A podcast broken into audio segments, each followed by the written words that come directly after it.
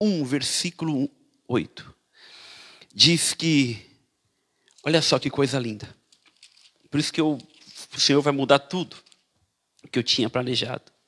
Eu sou o Alfa, o Ômega, diz o Senhor Deus, aquele que é, aquele que há de, aquele que é, aquele que era, aquele que há de vir, o Todo-Poderoso. Aquele que é, aquele que era, aquele que há de vir, o Todo-Poderoso. Agora, nossos queridos, vamos para Apocalipse capítulo 5. Esse Senhor, Deus Todo-Poderoso que nós vimos, que morreu na cruz do Calvário, ele tinha um propósito. E quando eu estava ali ouvindo louvor, eu parece que o Senhor me deu uma visão linda, maravilhosa. E eu estava aqui, o Alan está aqui hoje, eu olhei para o Alan, o Senhor me descreveu todo esse capítulo, ao qual eu já li, o Senhor me escreveu direitinho. Versículo 1, queridos, nós vamos ler todo esse capítulo, é bem rápido, mas só esse capítulo vai ministrar a tua vida. Por que, que ele fez isso?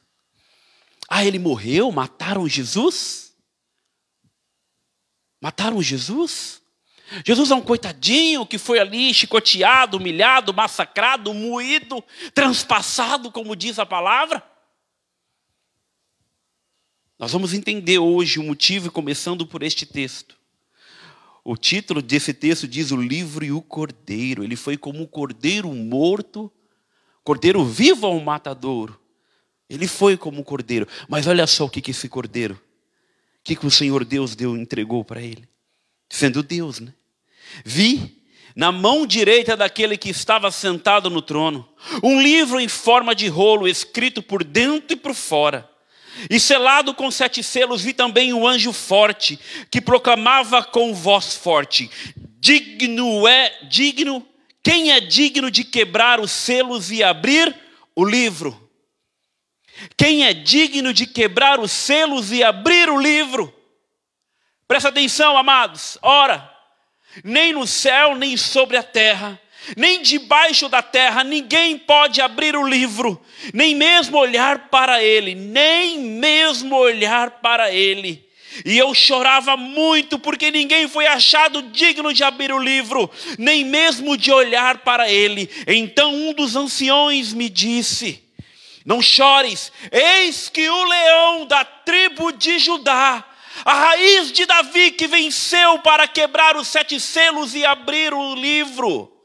Então vi, no meio do trono e dos quatro seres viventes entre os anciões, em pé, um cordeiro, que parecia que tinha sido morto, que parecia que tinha sido morto. Ele tinha sete chifres, bem como sete olhos, que são sete Espíritos de Deus, enviado por toda a terra. O cordeiro foi e pegou o livro na mão direita daquele que estava sentado no trono. E quando ele pegou o livro, os quatro seres viventes e o, os quatro seres viventes e os vinte e quatro anciões se prostraram diante do Cordeiro, com letra maiúscula, se prostraram diante do Cordeiro, tendo cada um deles uma harpa, uma taça de ouro cheias de incenso, que são as orações dos santos, e cantavam um cântico dizendo: Digno és de pegar o livro, de quebrar os selos, porque fostes mortos com o teu sangue, compraste para Deus o que procede de toda tribo, língua e povo e nação e para o nosso Deus o constituíste reinos e sacerdotes, e eles reinarão sobre a terra. Vi e ouvi uma voz de muitos anjos ao redor do trono, dos seres viventes e dos anciãos, cujo número era de milhões e milhões, milhares e milhares, proclamando com voz forte: Digno é o cordeiro que for morto de receber o poder, a riqueza, a sabedoria, a força, a honra, a glória e o louvor. Então eu vi que toda criatura que há nos céus e a terra, debaixo da terra e sobre o mar e tudo que há neles estava dizendo: aquele que está sentado no trono e ao Cordeiro seja o louvor, a honra, a glória e o domínio para todos sempre. E os quatro seres viventes respondiam: Amém. Também os anciãos se prostravam e o adoraram. Ele não foi morto à toa. Ele não entregou o teu espírito por qualquer coisa.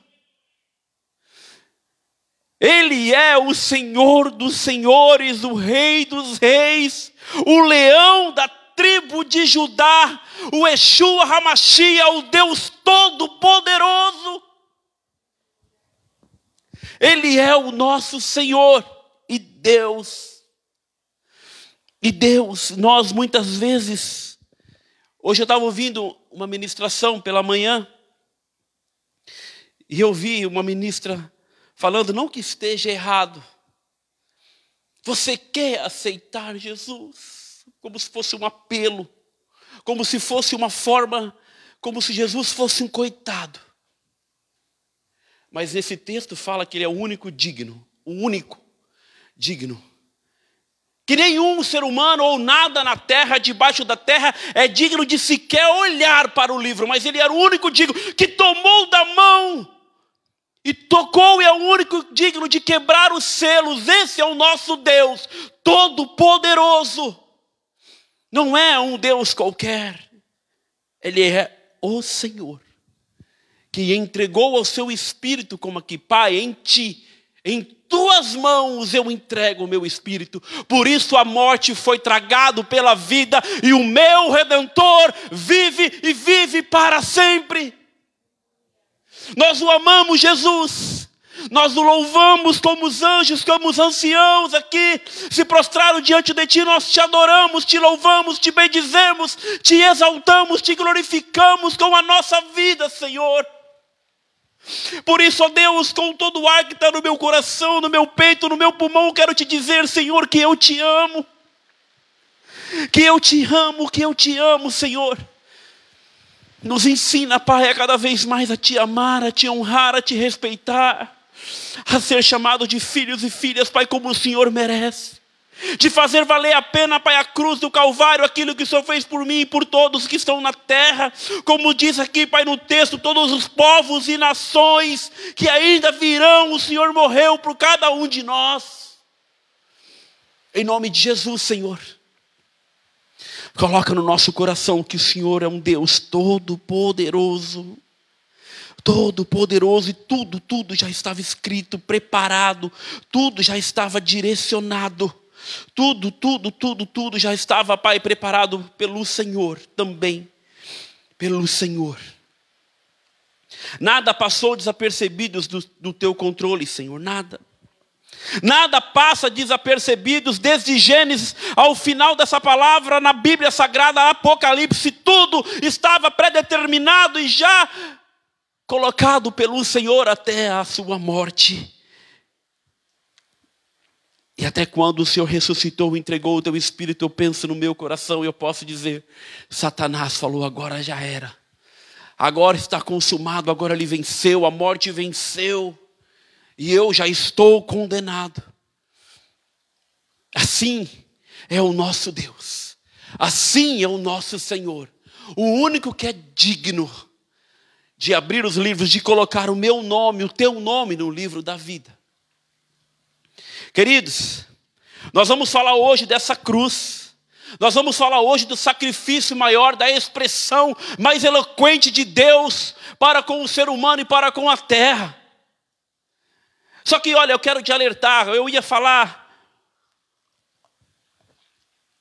algumas coisas em relação à morte de Jesus, que ele foi humilhado, que ele foi massacrado, que ele foi moído, mas Jesus não é nenhum coitadinho, não. Jesus é o leão da tribo de Judá, que vai vir julgar a todos, que é o único de abrir os selos, que é o único de abrir o livro da vida. Ele é o Senhor. E saiba que eu vou falar somente de um Deus, que já tinha tudo planejado, e ele não foi morto como coitadinho, não. Ele foi morto para que tudo isso acontecesse e para que o nome dele fosse e seja glorificado na minha e na tua vida. Isaías capítulo 53. A cruz de Cristo, a maior expressão de amor. A maior expressão de amor que nós recebemos nessa terra O Arlindo, o Arlindo parece que estava falando a minha palavra. Foi a maior oferta que Deus nos deu. Foi tudo que Ele tinha de melhor para nos dar. Foi o teu filho, o teu único filho. E nós muitas vezes retemos uma adoração, retemos um louvor, uma adoração, retemos uma gratidão, retemos aquilo que é somente para Ele. Um coração contrito e quebrantado, voltado a Jesus. A cruz de Cristo, a maior expressão de amor. Se você conhece outra maior expressão de amor, me apresenta. Eu lembrei agora essa semana que passou, eu recebi uma ligação, estava no, no escritório, tinha alguns irmãos lá, o profeta estava lá, o irmão Rogério também. E aí me ligou uma moça perguntando: Eu gostaria de. Estou fazendo algumas ligações aleatórias. Eu gostaria de saber se você conhece Jesus. Se eu poderia falar um pouquinho de Jesus para você. Eu falei: É claro, claro que eu posso. E você conhece Jesus? Eu falei: Olha, muito pouco. Mas eu gostaria de ouvir você falar de Jesus para mim. Foi muito legal, foi muito bom, foi muito é, emocionante quando a gente começou a falar de Jesus, ao ponto que ela começou a falar de Jesus, um Jesus que não é esse Jesus que nós cremos, que não é esse Jesus que nós entendemos que é Deus. E aí, quando eu comecei entre aspas, refutá-la, daquilo que ela estava falando. Não, mas você conhece. Eu falei, não, mas eu agora estou falando com você do Jesus da Bíblia, do Jesus que é Deus, 100% Deus. Imediatamente ela pediu, desligou o telefone. No outro momento nós vamos desligar, eu vou te ligar porque eu já vi que você conhece, eu não quero continuar falando. Não, mas agora eu quero continuar falando para você desse Jesus, desse Deus Todo-Poderoso. Eu queria continuar, porque agora eu estou com tempo, parei tudo para te ouvir. E ela não quis ouvir uma verdade de um Jesus todo-poderoso, porque ela queria me aplicar um Jesus que não era Deus. Eu entendi tudo aquilo, né, profeta? Ela queria, e eu assim estava com os irmãos ali. Aí eu falei: Senhor, pela tua misericórdia eu te agradeço. Pensei comigo no meu espírito, por eu te conhecer não somente de ouvir falar, mas de contigo andar e de receber a tua palavra todos os dias no meu coração. De ter o Senhor vivo todos os dias na minha vida, de praticar a tua palavra, de entender que o Senhor era Deus, que sendo Deus não teve por usurpação ser igual a Deus, mas aniquilou-se a si mesmo, tendo forma, forma de servo, se humilhando e tendo morte morte de cruz. Mas tudo isso tinha um propósito, se ele sendo Deus. Tudo isso tinha um motivo, tinha uma circunstância, uma razão para que ele fosse, que ele entregasse a tua vida à morte. Tragada foi a morte pela vida. Você me perguntou isso hoje pela manhã. Tragada foi a morte pela vitória, pela vida de Jesus. Mas tem um motivo. Sabe por que tem um motivo, meu irmão e minha irmã? Porque antigamente, lá no Pentateuco, as pessoas pecavam, erravam, entregavam uma rolinha, um animal, uma ovelha. E aí começou a ficar aquela coisa: ah, eu vou errar, eu vou pegar uma ovelha, vou pegar uma rolinha, vou pegar um animal e vou pagar aqui o meu pecado. Começou a ser uma coisa assim, banal, né? Até a hora que o próprio Deus falou: não, eu vou. Eu vou agora para que ninguém vá e tente fazer algo semelhante ao meu, porque é impossível.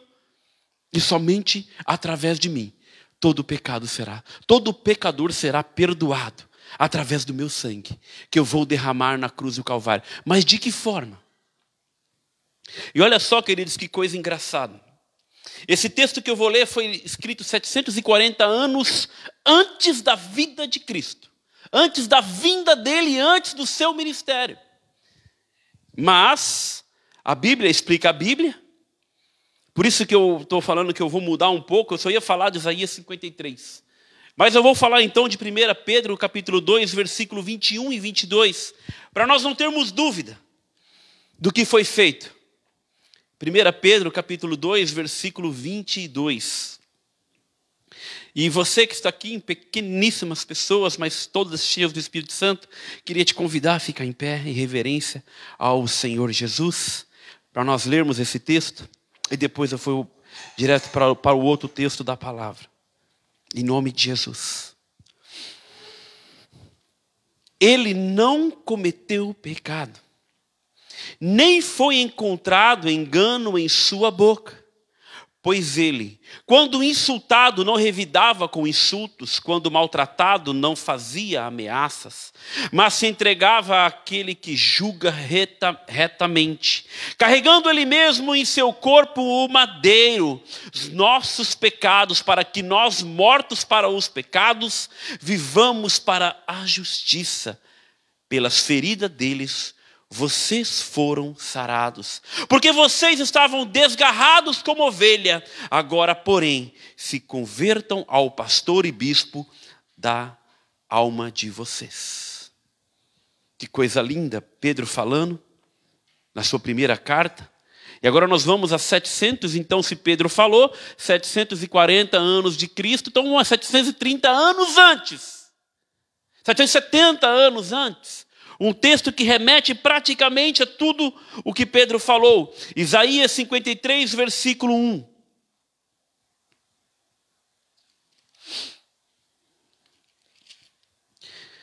Todos acharam? Queridos, nós também estamos disponibilizando, eu esqueci de avisar, todas as nossas ministrações no Spotify, no podcast, e também fica gravada todas as ministrações no Facebook, tá bom? Glória a Deus por isso. Isaías 53, versículo 1. Quem creu em nossa pregação? E a quem foi revelado o braço do Senhor? Porque foi subindo como um renovo diante dele, como raiz de uma terra seca. Não tinha boa aparência e nem formosura.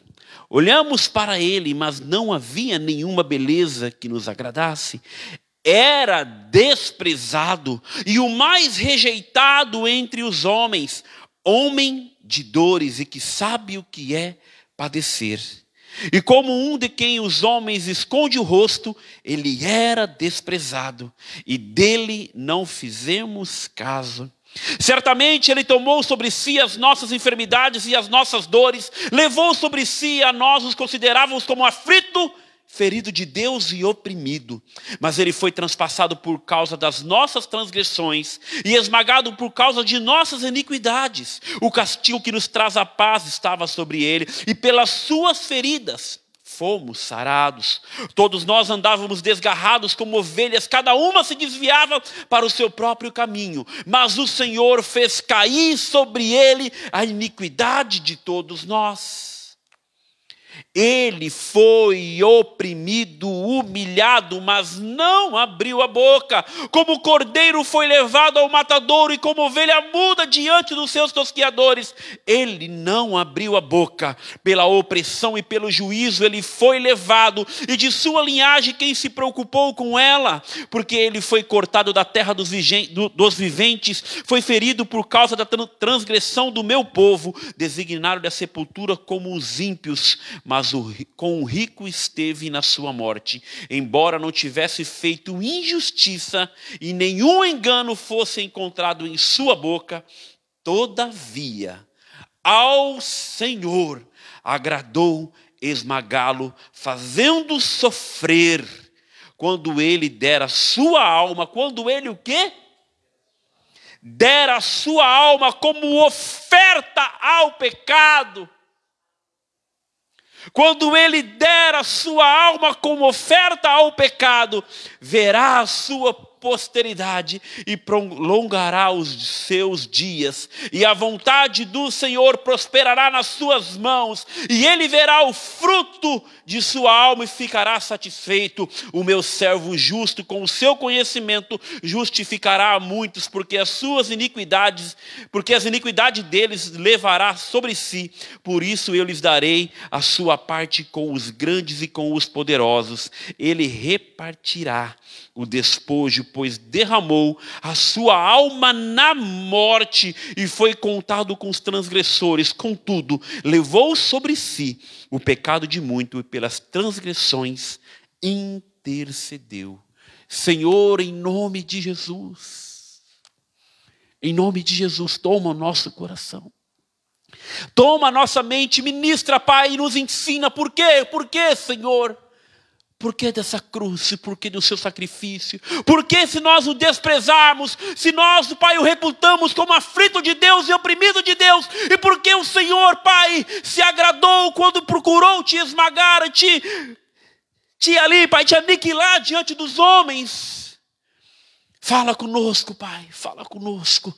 Ministra o nosso coração para que nós tenhamos uma vida de renúncia, uma vida de entrega totalmente ao Senhor, para que o Teu nome seja glorificado em nossas vidas, Senhor, e para que possamos valer esta cruz, que foi a maior expressão de amor, que foi a maior oferta que o Senhor entregou para nós, em nome de Jesus, em nome de Jesus, Pai.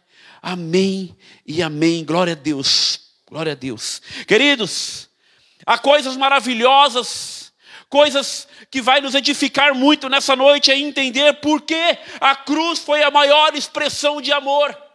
A cruz não foi a derrota de Jesus, não foi o fim de Jesus. A cruz não foi ali o que ele, o que muitos entendiam na época que seria a sua destruição.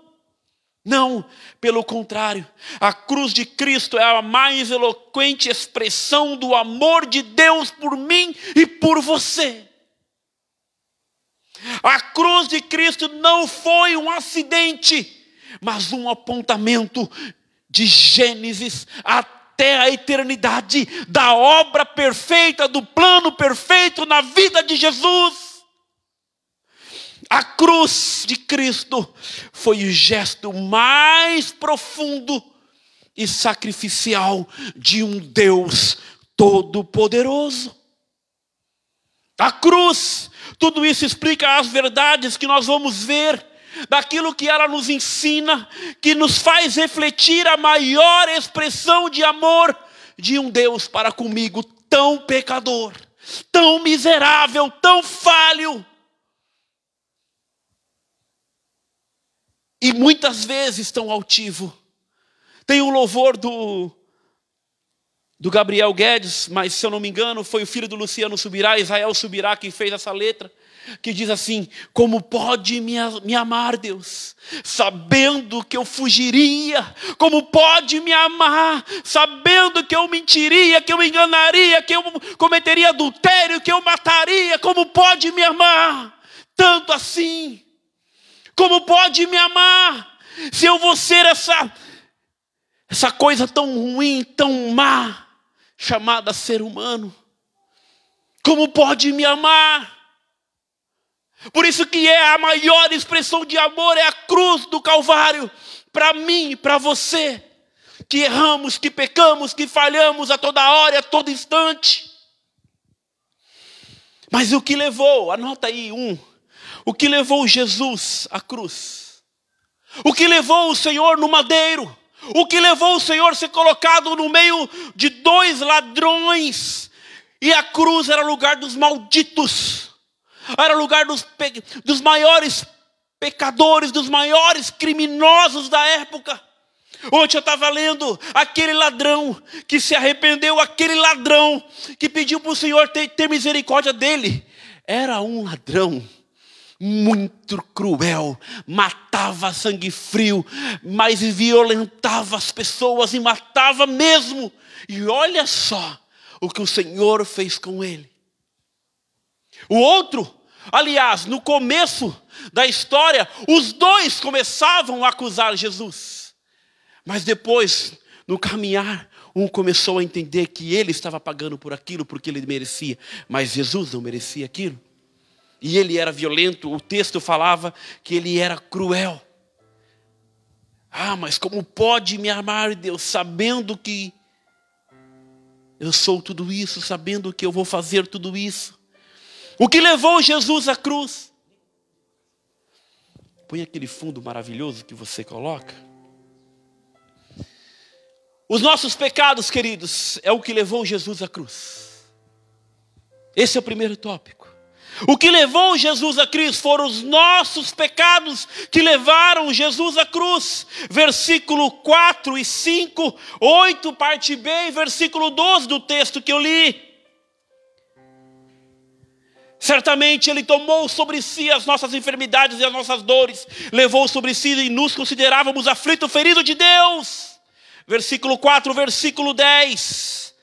Todavia agradou o Senhor esmagá-lo, fazendo sofrer quando ele der a sua alma por oferta pelo pecado. Versículo 11: Ele verá o fruto do seu trabalho e ficará satisfeito. O que levou Jesus à cruz foi o meu pecado, o teu pecado.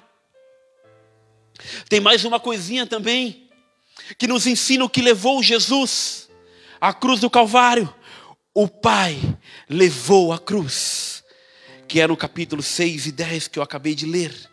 Todos nós andávamos desgarrados como ovelha, cada um se desviava pelo seu próprio caminho, mas o Senhor fez cair sobre ele a iniquidade de todos nós.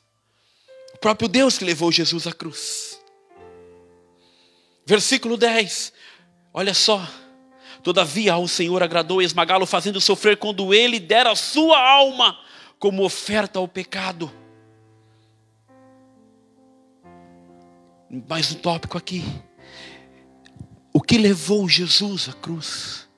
O que fez Jesus caminhar, prosseguir, não desistir, não parar, mesmo ele falando ao próprio Deus: Pai, se possível, afasta de mim. Ele mesmo, Jesus voluntariamente foi, encarou, prosseguiu, não desistiu, não desanimou ele verá o fruto do trabalho de sua alma e ficará satisfeito. O meu servo justo, como, como conheceu, justificará muito, porque muitas iniquidades dele levará sobre si. Ele mesmo foi, ninguém o obrigou. Ele sabia o que tinha para fazer, o que ia realizar, o que ia acontecer depois que fosse consumado, depois que ele entregasse o seu espírito e depois que ressuscitasse. Não foi por acaso, não foi um acidente, não foi uma morte de um coitado, foi a entrega de um Deus Todo-Poderoso por nós, pecadores, miseráveis, dependente da graça e da misericórdia desse Deus. Dois, que tipo de sofrimento que suportou Jesus? Foi igualzinho os nossos de hoje em dia. Foi igualzinho as afrontas, ah, aquele que falou alguma coisa. Ah, eu não vou mais porque o pastor fez isso, a pastora fez aquilo, a líder do Gruda fez isso, a líder da. Não. Foi igualzinho. Foi igualzinho. Que tipo de sofrimento que foi que Jesus passou? Foi igualzinho que eu e que você tem passado nesses dias de hoje. É. Não. Ou não foi? O que, que a Bíblia diz? Que tipo de sofrimento que Jesus passou? E aí o Senhor nos ensina que vamos destacar dois tipos de sofrimentos, dois tipos de dores que nenhum ser humano pôde passar e nem vai passar. Porque o próprio Satanás, eu lembro bem, quando estava diante de Jesus, o tentando, quando o próprio Espírito Santo levou para ser tentado, ele falou: Você não vai conseguir carregar todo o peso da humanidade, todo o pecado da humanidade sozinho na cruz. E era muito sério isso. Queridos, um do sofrimento era moral e espiritual, igualzinho, né, o que nós passamos hoje. E o outro era o sofrimento físico. Quando nós assistimos aquele filme Paixão de Cristo, que relata quase na sua integridade o que Isaías fala nesse versículo 53, nós vemos o que ele passou. Só que a Bíblia fala que foi muito mais. Primeiro, sofrimento. Foi repulsivo no versículo 3. Olha só o que que. Por isso que é moral e espiritual. Igualzinho você, crente que está pensando em parar, que está pensando em desistir, que está pensando em voltar atrás, largar Jesus, desistir de Jesus, igualzinho ele fez por mim e por você. Ah, eu vou desistir, como pode me amar Deus sabendo que eu vou voltar atrás, que eu não vou prosseguir, que eu não vou continuar, que eu vou desanimar. É, pai, eu vou fazer tudo isso por esses aí, é. É por esse aí que você vai fazer, porque você vai ver o valor do seu penoso trabalho. Olha só, era desprezado e o mais rejeitado entre os homens. Você está sendo rejeitado, querido e querida, por Deus? Não. Ele te ama, acima de tudo. Homem de dores e que sabe o que é padecer, e como um de quem os homens esconde o rosto era desprezado. Eu perguntei hoje para a pastora Alessandra o que, que esse texto está querendo dizer. E como de como o homem esconde o rosto, ele era desprezado. Sabe o que quer dizer isso? Que o Senhor falou no meu coração assim que eu fiz essa pergunta. Sabe aquela pessoa quando você ignora que você, na sua altivez, nós, na nossa altivez, não quer nem olhar e quer desprezar isso aí a ninguém? Jesus era assim, igualzinho hoje, né, que nós estamos passando. Não vou olhar para você não, porque você não é ninguém, viu? Vou te ignorar. É, Jesus passou por isso. Segundo o sofrimento. Sofrimento não produz compaixão nos outros. Ele sofria sozinho e não gerava nenhum tipo de compaixão em ninguém. Ele era desprezado, tanto fisicamente como moralmente. Ele teve uma experiência íntima e longa com o sofrimento. Ele foi rejeitado, ele foi humilhado, e como um dos que os homens esconde o rosto, eu não quero nem olhar para esse aí, esse aí que fala que é Deus que cura, que está fazendo todas as coisas. Nossa, Jesus suportou o sofrimento físico, o semblante dele chegou a ficar desfigurado, de tanto que apanhou, de tanto que sofreu. Colocaram uma coroa de espinha no, seu crânio, ao qual foi rasgando a sua mente, e o sangue passava, como dessa imagem que foi muito forte aqui: foi esbofeteado, cuspido, humilhado, maltratado. Igualzinho que nós estamos passando no nosso dia a dia. E estamos querendo desistir, estamos querendo parar, estamos querendo retroceder. Quando alguém levanta alguma calúnia contra nós, não passamos nenhum décimo, nenhum nada diante de Jesus. Jesus suportou o sofrimento físico, torturas cruel, ferimentos de acordo com a definição de um cirurgião pode ser classificadas por suas características: contusão, laceração, penetração, incisão. Eu lembro quando nós assistimos esse filme Paixão de Cristo, quando aquele soldado romano dá aquela chicotada onde tem aquelas garras que arrancam um pedaço da sua costela. É igualzinho que nós estamos passando para desistir, para parar a caminhada que Jesus não parou. E sabe o que é interessante, meu querido, minha querida irmã? Que ele passou por tudo isso e foi como ovelha muda ao matador. Sendo Deus, e quem somos nós na fila do pão? Quem somos nós nessa vida miserável? Quem somos nós nessa vida que Tiago fala que passaremos a um tempo muito rápido e nem lembrar, nem, nem, nem, nem, nem lembrarão de nós? quando nós formos ou quando ele voltar. Ele veio, passou por tudo isso e dividiu a história do mundo, dividiu o calendário. Hoje nós estamos aqui ouvindo uma palavra linda dessa, porque ele deixou o seu legado, deixou a sua palavra, enviou o Espírito Santo e morreu por mim e por você. Por isso que a cruz. E hoje, a Páscoa quer dizer passagem, um novo tempo, uma nova história. Jesus é lembrado menos que um ovo de Páscoa, menos que um coelhinho, menos que o Papai Noel, menos que uma lembrança, menos que qualquer coisa, mas ele não é lembrado pelo Deus que morreu na cruz do Calvário, que te deu vida, que te dá esperança, que te dá alegria, que te chama pelo teu nome, que te chama para te chamar de filho e filha. E aí eu vejo assim, por um momento, passageiro, é passageiro, eu creio isso no meu coração. Tudo isso que nós estamos vivendo é passageiro, vai passar. E a palavra do Senhor não vai passar vazia. Antes que ela se cumpra na minha e na tua vida, meu irmão. Por isso, não fuja, não saia, não se esconda da sua responsabilidade como homem de Deus, como mulher de Deus. Persevere até o fim. Vá em frente, continue. Como Jesus, três, como Jesus reagiu diante do sofrimento da cruz. Ah, ele foi lá chicoteado, mas foi brigando. Foi falando, vocês não podiam fazer isso comigo porque eu não tenho nenhum erro. Eu não culpei ninguém, eu só falava que eu era rei, que eu tinha um reinado, que olha, que eu podia fazer todas as coisas. Ele foi lá brigando com todo mundo, querendo fazer justiça. Primeira coisa, queridos, aprenda com Isaías 53, versículos 7 e 9. Olha só o que diz. Ele foi oprimido e humilhado, mas não abriu a boca. Como cordeiro foi levado ao matador e como ovelha muda diante dos seus tosqueadores, não abriu a boca. Pela opressão e pelo juízo ele foi levado, e de sua linhagem quem se preocupou com ela? Porque ele foi cortado da terra dos, dos viventes, foi ferido por, por causa da transgressão do meu povo.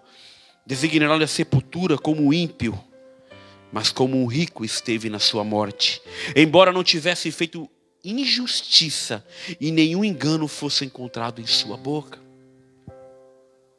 Foi chamado de maldito, enterrado como maldito, como um criminoso, mas nada foi achado.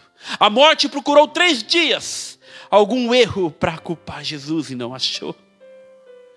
Ele não abriu a boca para pedir vingança aos seus algozes. Pelo contrário, quando estavam pregando a sua mão, os seus pés. Na cruz do Calvário, ele gritava e falava: Pai, perdoa-os porque eles não sabem o que faz. Ele, ele clamava ainda e pedia ao Senhor: tem misericórdia, porque eles não sabem o que faz. Ele intercedeu pelos algozes, ele clamou a Deus por aqueles que estavam batendo nele, humilhando, massacrando zombando dele. É igualzinho quando nós, quando fazem com a gente, queremos fazer justiça. É igualzinho. Quando nós temos algo tão poderoso da sua vida. Eu posso, se eu posso dizer poderoso. O que é poderoso em nós se não for o Senhor? O que eu e o que você pode fazer sem Jesus? O que eu e o que você pode fazer sem a graça, sem a misericórdia dEle? O que eu posso falar e falar e que eu vou dizer que eu vou fazer se não for com o Senhor? Eu não posso fazer nada. Ah, meu irmão, ah, minha irmã, mais o quatro, a gloriosa recompensa da cruz. Aqui começa a nossa lição de vida.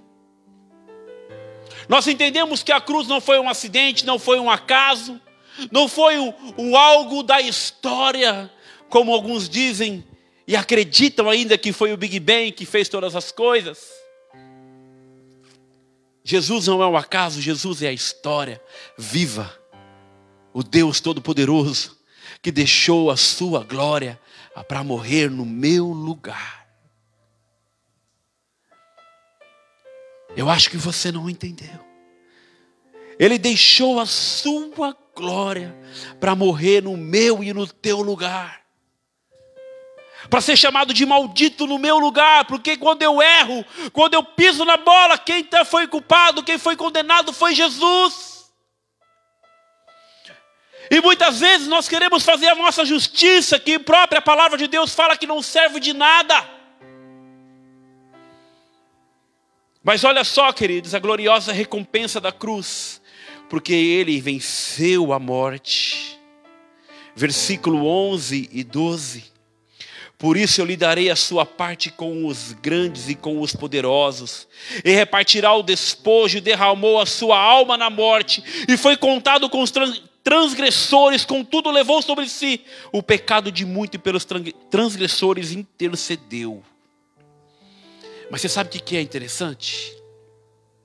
Em Romanos 8, diz que, Romanos 8 não, Filipenses 2,5, diz que ele sendo Deus, não teve por usurpação ser igual a Deus, mas aniquilou-se a si mesmo, tomando em forma de servo. Mas o texto é tão lindo, o texto bíblico é tão maravilhoso, que o próprio Deus o levantou sobremaneira de uma forma tão grande, de uma recompensa tão grande, que não há nome que acima deste nome. ao qual todo joelho vai confessar que Ele é o Senhor. Toda boca vai confessar e todo joelho vai se dobrar diante dele. E não há nome que importa na terra e nos céus, é o nome de Jesus. E Deus o levantou sobremaneira. Sobremaneira. Ao qual o nome dele é glorificado e exaltado para todo sempre. Hebreus 12, 2. Olha só, queridos.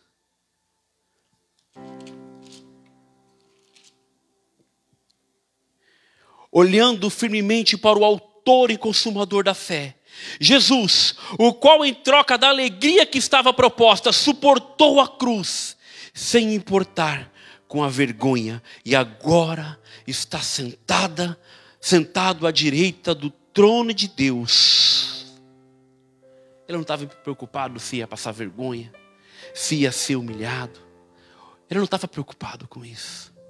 Ele sabia o que estava proposto, o plano perfeito, por mim, por você para que hoje nós pudéssemos, para que hoje nós temos o privilégio de saber que quando eu se ajoelhar no meu quarto, na minha casa, onde quer que eu esteja, eu tenha ah, o livre acesso a Ele, de orar e clamar, Pai, Senhor, Deus, Jesus, e ter certeza que Ele me ouve e ter certeza que a cruz não foi um acidente, sim, uma remissão dos meus e dos seus pecados, para que hoje nós pudéssemos ter vida e poder declarar Jesus para todos sempre, para todos sempre, para todos sempre. Meu irmão e minha irmã, não adianta acharmos que Eu quero trazer uma palavra bem tranquila para não trazer peso. Porque, olha, hoje no mundo né, se comemora, ou alguns países se comemora, a, res, a ressurreição de Cristo. Mas como eu falei aqui quinta-feira, será que eu e você, nós estamos fazendo valer a pena tudo o que Cristo fez por mim, por você na cruz do Calvário? Nós estamos fazendo valer a pena, declarando que Ele morreu e que nós vamos viver e fazer ainda obras maiores que Ele fez nessa terra? É uma pergunta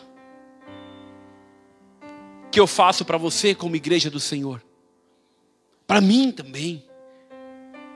Eu estou fazendo valer a pena, eu estou dando um bom testemunho. E para terminar, queridos, em nome de Jesus, hoje, o Pai quer trazer Jesus para mais um pouco mais perto de mim e de você, para a alegria de Jesus, para a celebração dos céus. Nós vamos sentar na mesa dele, lembrar que ele, sendo Deus dentro da sua grandeza, se fez humilde para um discípulo lavando os pés deles. Essa semana a pastora Alessandra fez um, vários dias, várias aulas para as crianças lá em casa. E ela mostrou: olha, você quer ser maior? Lava o pé dos seus amigos. Faça como Jesus fez. Ele não quis ser grande, ele não precisava ser grande, ele precisava ensinar. Eu vim para servir, não vim para ser servido. Que tal você achar que você ganhando com o Senhor, você está ganhando para o mundo, glorificando a Deus? Não você achando que tudo você deve sair ganhando, porque para o Senhor muitas vezes o ganho dessas coisas mundanas é perda. E às vezes a perda no Senhor é lucro, porque maior é dar do que receber, e não viver para o Senhor é vida. É tudo ao contrário. O Senhor morreu para que nós tivéssemos vida hoje, vida em abundância, não uma vida aprisionada, uma vida ceifada, uma vida liquidada, aniquilada por Satanás mas uma vida de alegria e paz e regozijo no Senhor. Vamos fazer valer a pena.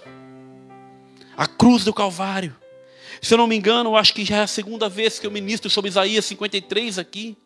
E toda vez que eu falo das passagens, do que Jesus fez, daquilo que o Senhor nos ensinou, com cada versículo, com cada tópico, eu lembro que não foi fácil. Por isso que eu comecei aqui lendo Apocalipse capítulo 5. Ele é o único digno de abrir o livro, de quebrar os selos, porque foi o único que foi digno de morrer na cruz do Calvário, ao qual Deus sobremaneira nos deu Jesus, o seu único filho, para morrer na cruz do Calvário, para que hoje nós tivéssemos vida. Porque Deus amou o mundo de tal maneira, é assim que a palavra de Deus fala. Porque Deus amou o mundo de tal maneira que deu o seu filho único, o seu filho unigênito, para que todos o que nele crê não pereça. Mas você sabe que é interessante, queridos? Que este texto ele tem todo o contexto. Logo lá no começo, diz assim: ó, da mesma forma como uma serpente foi levantada no deserto, importa que levantamos o Senhor Jesus em nossas vidas. Porque Jesus não veio para julgar o mundo, mas sim para salvar o mundo, não para condenar o mundo, mas sim para dar vida pelo mundo. E o que, que eu e o que, que você e o que, que nós estamos fazendo para valer a pena o sacrifício da cruz? Importa que você declare Jesus e glorifique o nome do Senhor na tua vida. É isso que devemos fazer. Jesus não é um coelhinho, Jesus não é um chocolate, Jesus não é um aconto da cara cheia, Ele é o Deus Todo-Poderoso, o leão da tribo de Judá, aquele que era, aquele que é e aquele que há de vir a julgar a todos nós.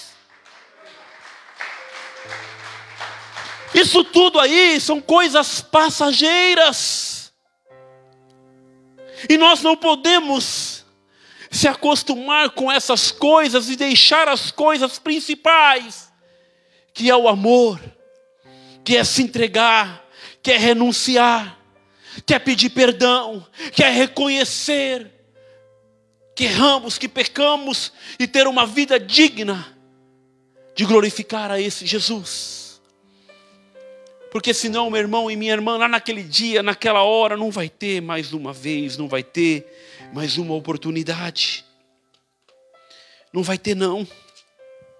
Isso é muito sério. A hora que nós estávamos vindo no carro, vindo para cá, e eu, isso me vem à cabeça agora. Quantas vezes, queridos, nós trabalhamos, fazemos, realizamos, praticamos, colocamos um jargão, diáconos, servos, presbíteros, pastores, homens de Deus, mulheres de Deus, salmistas. Vivemos isso, vivemos um ato de religiosidade, um costume, um ato religioso, um secretismo, uma sequência de atos sincronizados, sem amor, sem intensidade, sem verdade. Presta atenção no que eu vou dizer aqui, isso é muito sério. Isso gritou ao meu coração ontem. E é isso eu que, como pastor e como homem de Deus, esse Jesus que falou tremendamente ao meu coração durante o louvor, por isso eu queria gritar e dizer e testemunhar com a minha vida no Senhor. É possível, vou fazer uma pergunta agora. É possível você trabalhar para Deus e não amá-lo? É possível, queridos? Se o Espírito Santo está falando com você agora aí, eu quero que ele ministre o teu coração da mesma forma como ele ministrou o meu. É possível você ter uma vida religiosa de ir aos cultos, de frequentar os cultos por uma live. É possível de você viver uma vida religiosa como os escribas, como os sacerdotes da época, que pediram para crucificar Jesus e ter uma vida de dizendo: Ah, eu sou crente. É, é possível. Sem amar a Deus. É. É possível sim. Mas é impossível. É impossível você amar a Deus e não trabalhar para Ele, não honrá-lo, não respeitá-lo, não amar o próximo, não dizer que Ele é Senhor, não obedecer os seus mandamentos, não honrar e não entender a palavra. Isso é impossível, porque era uma vida religiosa Eu já preguei aqui o perigo da religiosidade. Nos faz ter uma vida sincronizada, com atos sincronizados, tudo no horário certinho, tudo bonitinho, isso é certo. Mas sem amor, é como está em, em Apocalipse capítulo 2, olha só. Lembre-se, pois, de onde você caiu, arrependa-se e volte a praticar as, as, as primeiras obras. As primeiras obras são feitas com amor. Se você não se arrepender, virei até você e tirarei o seu candelabro do lugar, mas você tem a, su, a seu favor o fato que odeia as obras dos nicolaítas, aos quais eu também odeio. O Senhor aqui está falando de uma igreja que trabalhava, que fazia, que tinha ali os seus afazeres, mas fazia no automático, não adorava, não orava, não jejuava, não tinha o relacionamento, não tinha o primeiro amor, esqueceu a cruz, esqueceu o sacrifício e tinha uma coisa automática. Isso o Senhor não quer nem de mim nem de você, Ele quer um coração quebrantado, rasgado todos os dias. Por isso que não é em vão, não vai ser em vão. E o Senhor, Ele observa o meu e o teu coração. Entenda que não pode ser no automático, meu irmão. Entenda que tem que ser uma conversão diária. E para concluir, eu quero terminar com o mesmo capítulo que eu abri.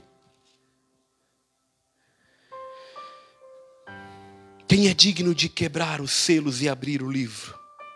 Ora, nem no céu, nem sobre a terra, nem debaixo da terra ninguém pode abrir o livro, nem mesmo olhar para ele. E João, ali no versículo 4, ele falava: Eu chorava muito porque ninguém foi achado digno de abrir o livro, nem mesmo de olhar para ele. Então um dos anciãos disse: Não chores. Ao invés de você ficar chorando, se lamentando, ao invés de você ficar se remoendo, Olha só o que a palavra de Deus diz: Eis que o leão da tribo de Judá, a raiz de Davi, venceu para que para quebrar os sete selos e abrir o livro.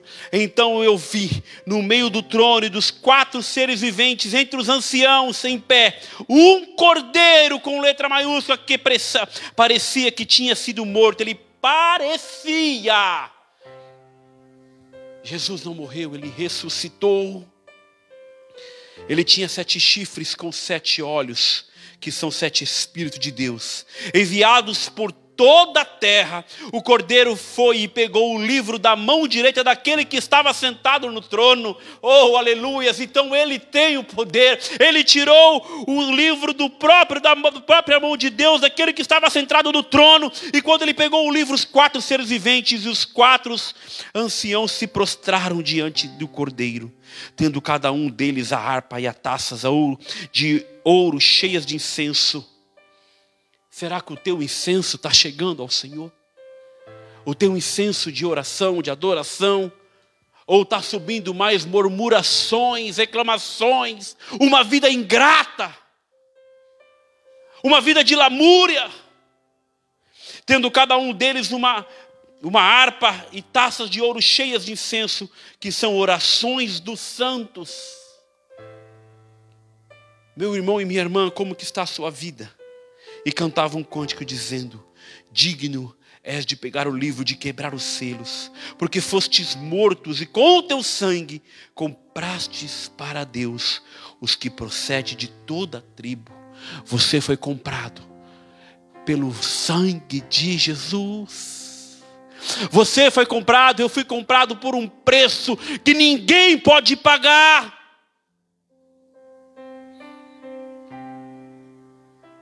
E para o nosso Deus constituíste reinos e sacerdote, e eles reinarão sobre a terra. Em nome de Jesus. Pastor Alessandra, quando ela estava orando, ela falou: busque a Deus enquanto se pode achar. Busque ao Senhor enquanto se pode achar. Eu quero te lembrar mais uma vez aqui que o teu Jesus não é um, um cordeirinho que foi morto e acabou. O teu Jesus é o cordeiro, o leão da tribo de Judá. Ele é o teu Senhor e Salvador, o teu Senhor e Deus. Nós muitas vezes só queremos o Salvador, não queremos o Senhor. Mas se você o ama, Se você entende que ele morreu na cruz do Calvário, procure tê-lo como o Senhor. Obedeça na sua integridade. Obedeça sim a sua palavra. Se você não entende o que é obedecer, ore. Peça para o Espírito Santo ministrar o teu coração, ministrar a sua vida, te mostrar o que está de errado, te mostrar o que não está agradando, o que não está louvando a Deus na tua vida, para que você, para que nós podemos agradar o Senhor até a sua volta. E naquele dia, meu irmão e minha irmã, isso é muito forte, dá até temor de falar. E naquele dia, o meu nome e o teu nome ser achado naquele livro, ao qual somente Ele é digno de abrir. Você entendeu o que eu falei? Naquele dia, o meu e o teu nome ser achado no livro. Amém? Glória a Deus, aleluias. Glória a Deus. Vai ministrar a ceia? Amém. Glória a Deus. Vamos orar. Você que está em casa, querido, feche os seus olhos. Oh Espírito Santo. Senhor, ministre o nosso coração, Pai, para que possamos entender que o Senhor não está morto, que o Senhor vive e vive para sempre. Que a tua cruz não foi um acidente, não foi um acaso da história que a tua cruz é real, que já havia um plano perfeito para mim, para os meus irmãos, para a tua igreja. Senhor, ministra nossos corações, nossos corações essa noite, para que possamos viver na tua integridade, na tua verdade. Pai, a tua palavra nos santifica. A tua palavra é a verdade. Por isso, Senhor, nos revela a tua palavra, nos revela aquilo, Pai, que o Senhor mais deseja em nós: santidade, busca, intercessão, renúncia. Em nome de Jesus. Em nome de Jesus, Espírito Santo, em nome de Jesus, fala com os meus irmãos que estão em casa. Revela o teu amor, a tua misericórdia e a tua bondade. Em nome de Jesus. Amém e amém. Glória a Deus, glória a Deus.